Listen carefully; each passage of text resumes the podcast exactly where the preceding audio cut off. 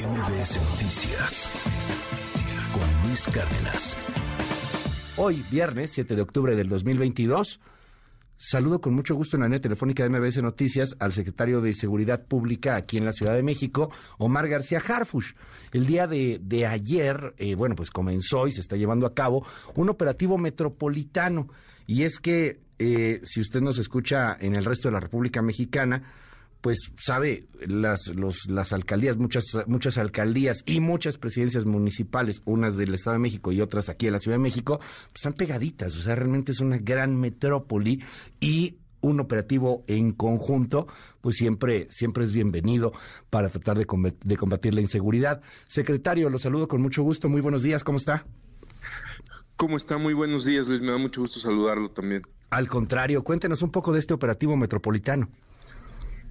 Muchas gracias. Ayer se, se anunció, estuvimos ahí en un punto que se conoce como el Aguacatillo, en Iztapalapa, límites con el Estado de México, con la jefa de gobierno, secretario de gobierno, varios alcaldes de la Ciudad de México, presidentes municipales del Estado de México, el, secretario de Seguridad del Estado de México también.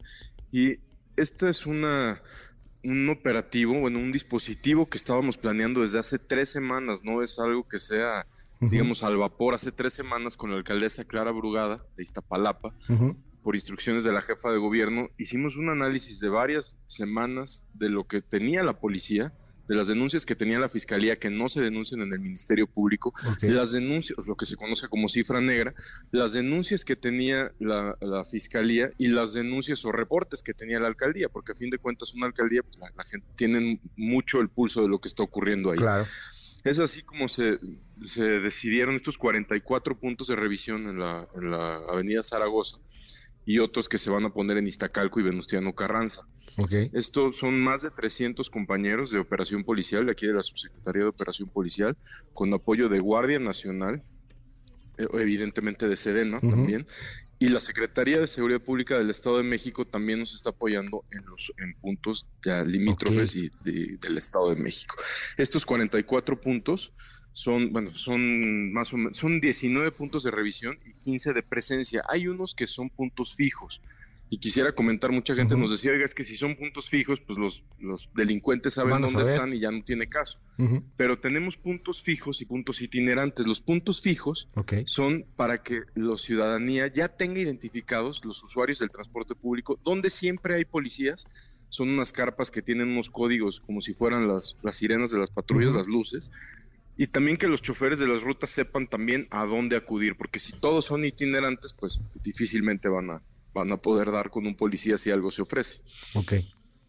Eh, ¿Cuál es el, eh, la mayor principal, la, la principal, perdón, este, eh, preocupación en esta zona del aguacatillo, en esto denominado también, pues, operativo Zaragoza, ¿no? En, en esta, en este asunto, el robo de transporte, pero también, no sé, el robo a, a transeúnte. ¿Cuáles son las principales preocupaciones en esta zona, secretario?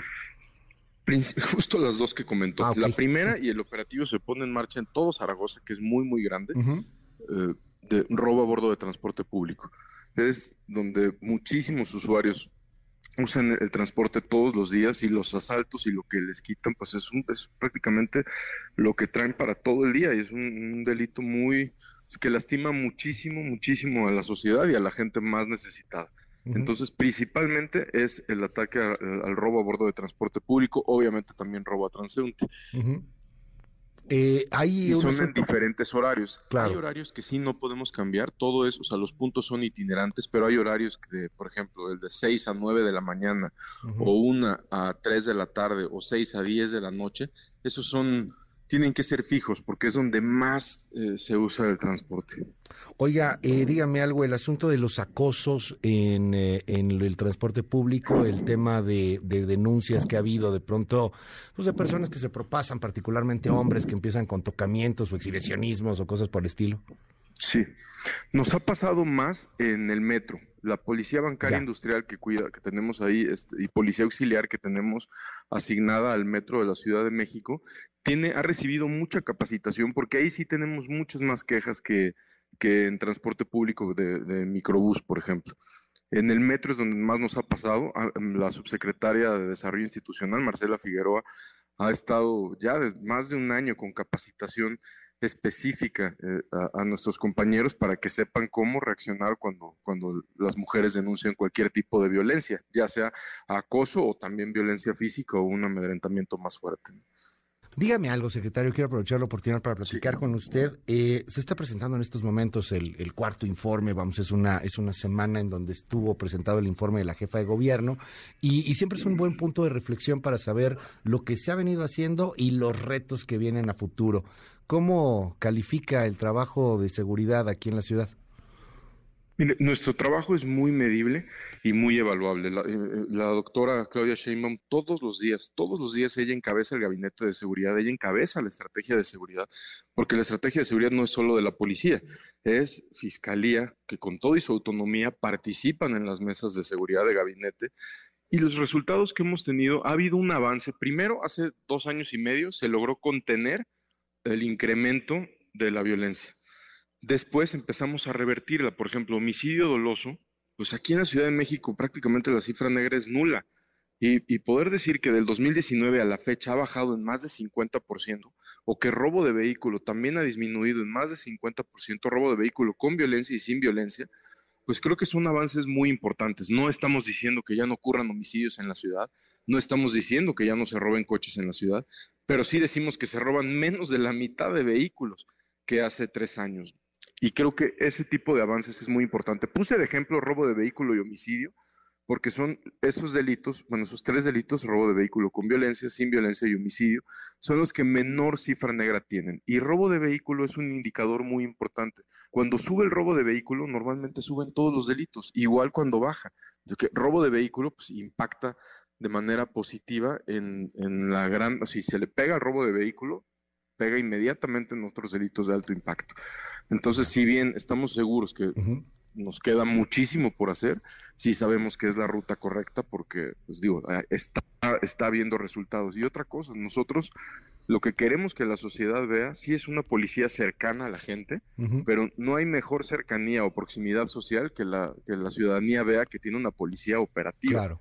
O sea, que está operando continuamente y que tiene detenciones y que tiene operativos y la coordinación que tenemos aquí pues, nos ayuda mucho. Aquí nos trabajamos todos los meses, tenemos operativos con Sedena, con Marina, con Guardia Nacional. Oiga, déjeme preguntarle esto porque me, llama la atención. O sea, si hay una cercanía de la policía con la ciudadanía, lo, lo decía en el mismo operativo Zaragoza, por ejemplo. O sea, hay algunos puntos fijos para que la ciudadanía pueda acercarse, platicar con el policía que está ahí porque necesita algo, por si algo se ofrece. Y, y nomás pregunto, porque creo que es un momento interesante para preguntar esto. ¿A quién le tendrán más confianza, oiga, a un policía o a un militar? Pues según las encuestas del INEGI siempre han tenido más confianza en Marina y Ejército y creo que se explica también. Ejército y Marina son instituciones muy sólidas, llevan años, son de las poquititas instituciones en el país que no cambian y que siempre están, a diferencia de otras instituciones. Entonces la gente tiene muy bien identificado al ejército y marina con una gran confiabilidad y nosotros estamos trabajando todos los días para que la policía tenga una, mejor imagen. Tenemos un dato muy bueno que es también según el INEGI que la, confianza de la policía de la Ciudad de México, hablo nada más por la Ciudad de México, ha aumentado. También la percepción de, de, seguridad ha aumentado en la ciudad, que eso es más difícil revertir la mala percepción que los índices delictivos. De ahí justamente mi pregunta por la última reforma constitucional que se ha dado y sé que el trabajo es muy independiente, pero importante también conocer lo que piensa el jefe de la seguridad de la ciudad más importante de este país con respecto pues a esta iniciativa de mantener al ejército en las calles de aquí hasta el 2028.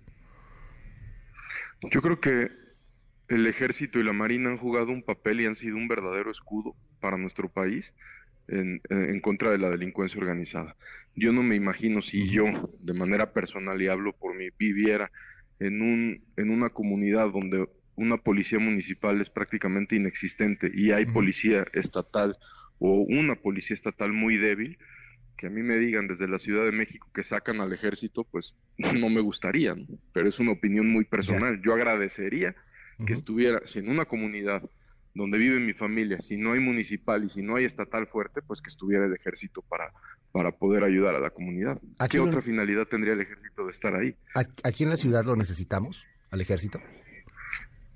Aquí lo, lo, que necesitamos es que la ciudadanía vea la absoluta coordinación. Por ejemplo, si usted nos, me comenta, oye, en, en, el operativo de Zaragoza no puede la policía sola, claro, pero si nos ven sumados y ven a Guardia Nacional y ven un dispositivo de Sedena y ven un dispositivo de la Fiscalía y no solo eso, ven un dispositivo también de la propia alcaldía, o sea, de los tres niveles de gobierno, siempre, siempre se manda un mensaje mucho más contundente a la delincuencia y a la ciudadanía.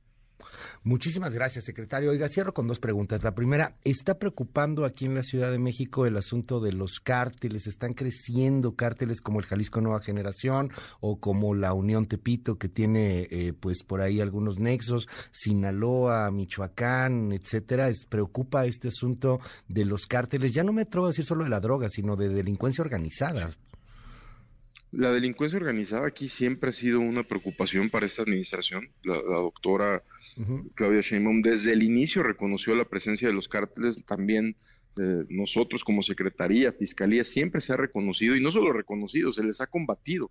Tan es así que tenemos pues, los aseguramientos de autoridad local más importantes que había habido en la ciudad. O sea, la autoridad federal siempre ha hecho aseguramientos, pero las toneladas de cocaína, marihuana, armas de fuego que ha asegurado las autoridades de la Ciudad de México, pues eso más que una preocupación es una ocupación de lo que estamos haciendo todos los días. No, no tenemos una preocupación de que crezcan, pero sí es una constante ocupación de estar operando, porque esto no es de que operen en el 2020, 2021 y ya no van a crecer, o sea, es una constante. No es que la policía tiene que estar operando permanentemente para evitar justo lo que, lo que comenta. Y la última, pues ya se la han preguntado, pero yo vuelvo a preguntar a ver si me dice otra cosa. ¿Le gustaría ser jefe de gobierno ya? A mí lo que me gusta mucho es hacer lo que hago y creemos que somos un equipo y perdón que hable en plural, pero pues mi equipo lleva mucho tiempo conmigo y creo que lo que estamos haciendo no da tiempo de pensar en cualquier otra cosa, pero no solo en lo que usted comenta, hasta pensar en un puesto en una, o sea, en, otro lado. Como ser fiscal general de la nación, por ejemplo. No, pues a eso, eso obviamente, el fiscal dura nueve años y es un, es un periodo muy largo y eso ni siquiera, creo que no es ni, ni posible por, por lo mismo, ¿no? Que, que es un puesto que dura nueve años y, y el actual fiscal lleva, creo que tres. Entonces, nosotros estamos ocupados en la Ciudad de México porque esta ciudad, en el momento que alguien esté pensando en otra cosa y descuide la ciudad, pues los únicos que pagan es la, seguridad aquí. Bueno, pues estaremos ahí atentos. Muchas gracias. Es el secretario de Seguridad Pública, Omar García Harfuch, aquí en la Ciudad de México. Muy buenos días. Muchísimas gracias, buenos días. Gracias, es Omar García Harfuch, secretario de Seguridad Pública aquí en la ciudad. MBS Noticias con Luis Cárdenas.